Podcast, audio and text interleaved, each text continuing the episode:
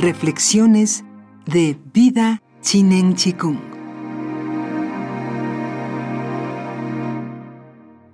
Nuestro lugar en la naturaleza.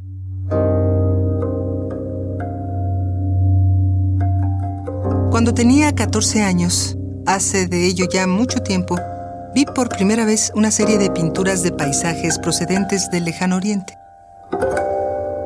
Fueron precisamente esas imágenes las que despertaron mi interés por la filosofía oriental. Y recuerdo que lo que más me sorprendió e interesó de la visión oriental del mundo fue la extraordinaria simpatía con la que parecía contemplar el mundo natural. Recuerdo en particular un paisaje titulado Montaña después de la lluvia, en donde los primeros rayos del amanecer disipaban la lluvia y la niebla. Esa pintura me sedujo hasta el punto de hacerme sentir que formaba parte de la escena. Y lo más fascinante es que esas pinturas no se consideran meros paisajes, sino una suerte de íconos, es decir, de representaciones religiosas o filosóficas.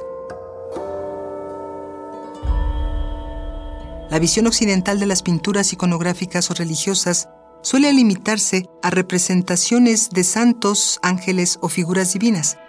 Pero la actitud con la que el lejano oriente contempla la naturaleza está impregnada de un sentimiento religioso que se manifiesta igualmente en sus paisajes. El ser humano no es desde esa perspectiva ajeno a la naturaleza y no la contempla en consecuencia desde el exterior, sino que se halla intrínsecamente unido a ella. Por ello, la actitud con la que el oriental contempla y se relaciona con la naturaleza no es la de dominarla, sino la de adaptarse hasta sentirse en ella plenamente en casa.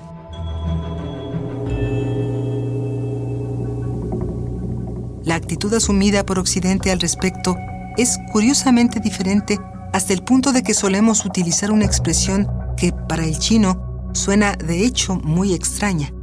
Nosotros hablamos de conquistar la naturaleza y de la conquista del Everest.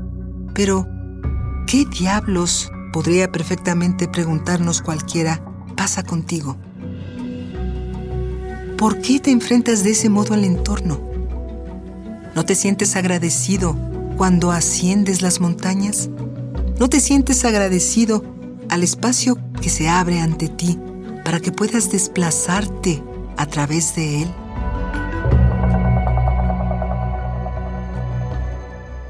¿Por qué te empeñas en asumir una actitud de enfrentamiento? El problema es que hemos sido educados en una tradición religiosa y filosófica que no solo nos ha enseñado a desconfiar de la naturaleza que nos rodea, sino también de nuestra propia naturaleza. Hemos heredado la doctrina del pecado original que insiste en la necesidad de recelar de la naturaleza humana y se nos ha enseñado que, en tanto que seres racionales y poseedores de libre albedrío, debemos contemplar con suspicacia nuestra naturaleza instintiva animal. Y eso en cierto modo está muy bien, porque el dominio de los poderes de la naturaleza ha posibilitado un extraordinario avance tecnológico. Pero si la crispación es excesiva, la manipulación acaba interfiriendo con el curso de la naturaleza y generando multitud de problemas.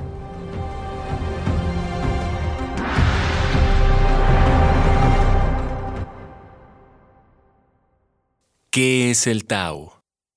Fragmento Alan Watts. Vida Chinen Chiku.